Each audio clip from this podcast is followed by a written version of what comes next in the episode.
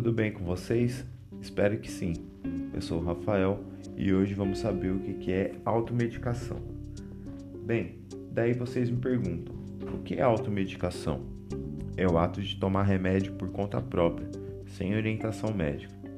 Importante lembrar que somente médicos e cirurgiões dentistas devidamente habilitados podem diagnosticar doenças, indicar tratamentos e receitar remédios.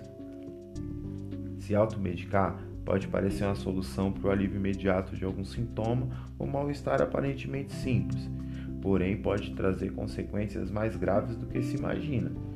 O uso de medicamentos sem orientação pode acarretar no agravamento de uma doença, uma vez que essa prática pode esconder determinados sintomas. Se estivermos falando de antibiótico, por exemplo, o cuidado deve ser ainda maior.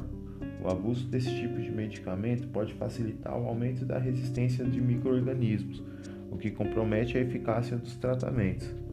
Outro ponto para a gente voltar nossa atenção é a associação inadequada de medicamentos, que nada mais é que quando sem o conhecimento, sem saber o, as características daquele medicamento, você toma ele combinado com outro, ou por, porque você é, não teve o resultado esperado do anterior, ou porque você faz uso contínuo de algum medicamento e no seu dia a dia você é, achou a necessidade de tomar algum outro, seja por uma dorzinha, uma pancada, alguma coisa assim, mas a gente tem que ter cuidado porque é, pode acontecer algumas, é, alguns efeitos adversos não muito agradáveis e um tanto quanto perigosos também.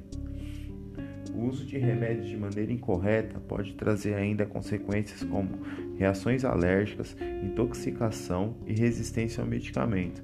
Também pode acabar na independência física e psicológica e até mesmo risco de morte. Lembrando que todo e qualquer medicamento possui risco. Então, galera, vamos ter cuidado mesmo nas menores doses, que a gente conhece esses riscos como efeitos colaterais.